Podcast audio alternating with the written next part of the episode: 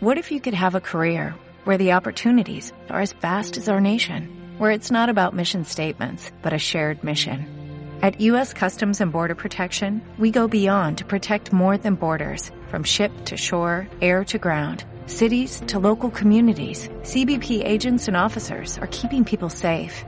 Join U.S. Customs and Border Protection and go beyond for something far greater than yourself.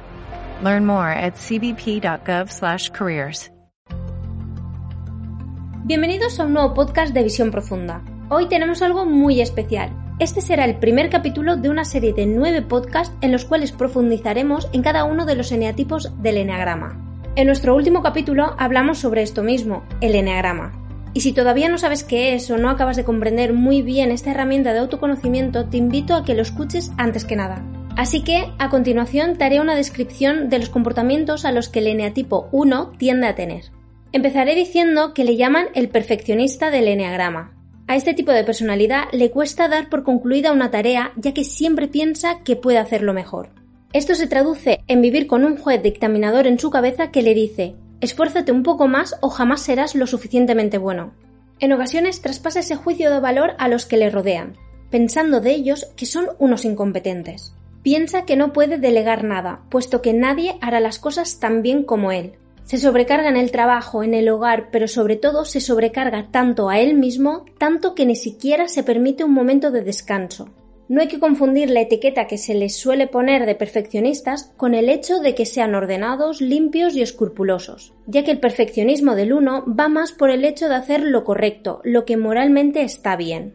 Él cree tener el conocimiento de qué está bien y qué está mal, y de ahí que todo lo que no se ajuste a ese canon está incorrecto e imperfecto. Este ímpetu que le pone a la vida por hacerlo todo correcto nace del subconsciente, y aunque le ha generado beneficios en ciertas ocasiones, lo que más ha cosechado han sido discusiones, decepciones o el tener que arrepentirse de sus hechos o palabras después de un arrebato. Esta necesidad de que se haga todo siempre a su manera se ha creado a modo de respuesta de su miedo más básico. ¿Y cuál es el miedo del uno? Pues justamente ser mala persona, perverso, ser mediocre y hacer las cosas mal. Añadido a esto, siente como una especie de deber moral de enseñar a las personas a actuar bien. Lo que pasa en muchos casos es que un uno repite y repite a su compañero de trabajo cómo hacer una tarea. Y la situación es tal que el uno se enfada porque piensa Madre mía, cuántas veces le he dicho ya a esta persona cómo hacer esto bien. Y nada, que lo siga haciendo mal. Mientras que su compañero de trabajo piensa Madre mía, qué pesado que no para decirme cómo hacer esto y yo que lo quiero hacer a mi manera.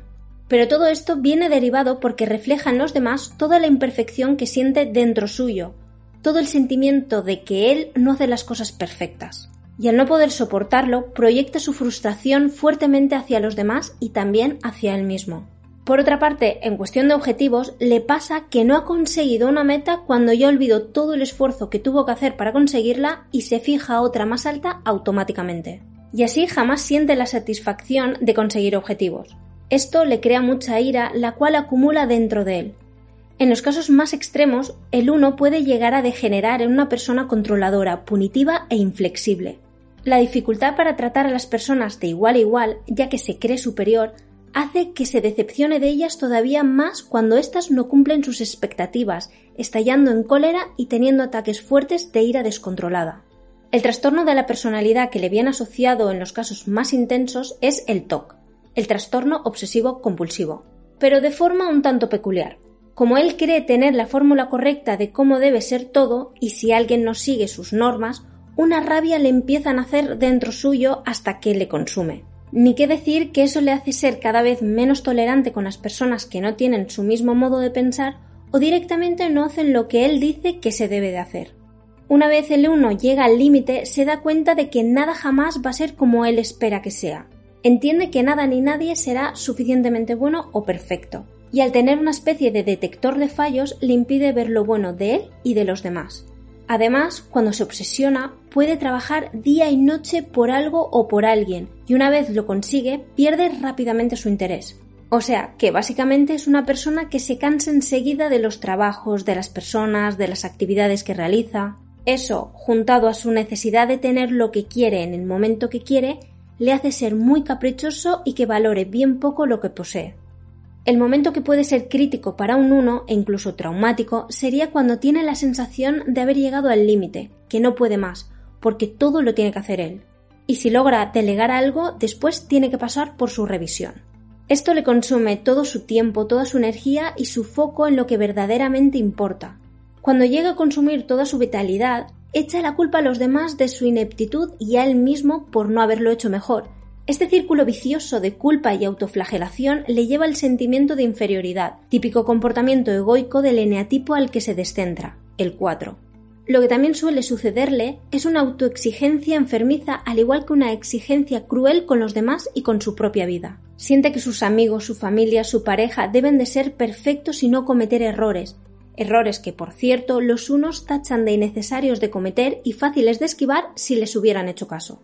Se descubre un día lleno de ira y rabia, enfadado con su alrededor e insatisfecho con su vida. Es rígido con sus ideas, no admite ningún tipo de contradicción a ellas. Y sucede en algunos casos que la rigidez en su discurso es tal que ni él mismo puede cumplir sus propias expectativas. Esto puede que le cause una cadena de sentimientos autodestructivos, empezando por la comparación, siguiendo por la envidia y acabando por un egocentrismo extremo. Así que no le queda otra que trabajarse en la aceptación de que todo lo que pasa es porque así debe de ser.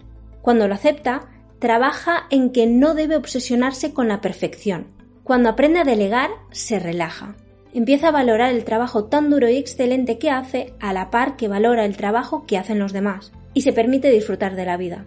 Tomarse unas vacaciones para los unos que viven bajo el ego es tarea casi imposible, mientras que los que viven bajo la esencia aprenden a aflojar y dejar la tensión de lado.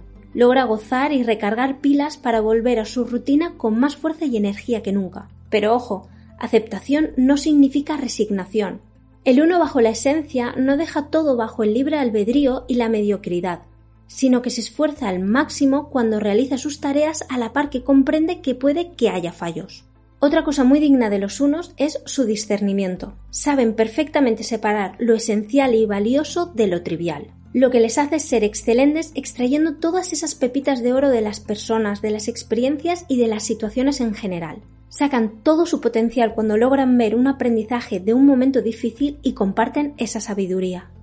Me encantaría leer tus comentarios en el caso de que te hayas sentido identificado con este tipo de personalidad o si simplemente quieres comentar algo más sobre el tema. Y recuerda, aquí no digo cómo son las personas del eneatipo 1, sino cuáles son sus tendencias cuando están más insanos, con mayor dificultad, cuando se descentran o en los momentos que andan en piloto automático. Muchas gracias por estar al otro lado y te espero en el próximo podcast.